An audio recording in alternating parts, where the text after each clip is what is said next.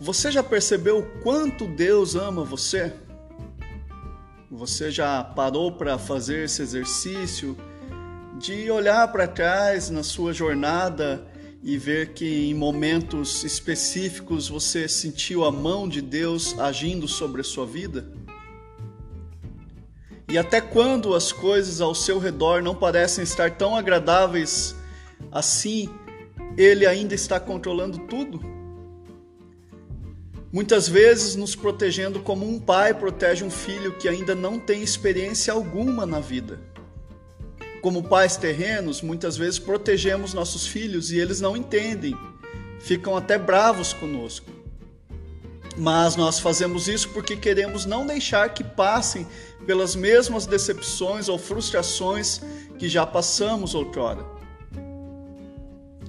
Mediante a isso, só nos resta agradecer e confiar em Deus enquanto vamos caminhando, sabendo que todas as coisas contribuem de certa forma para o nosso amadurecimento.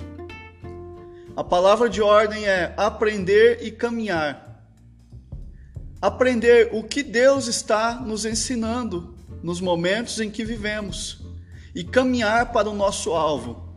O nosso alvo é a eternidade com Cristo.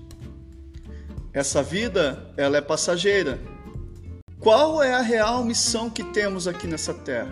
Qual é o nosso objetivo como cristãos, como pessoas que professam a nossa fé? E esquecemos que estamos apenas caminhando nessa terra. Então, continue aprendendo e caminhando, aprendendo e caminhando, aprendendo e caminhando, sem parar. Esse foi o nosso podcast, o Evangelho no Chão da Vida aprender e caminhar.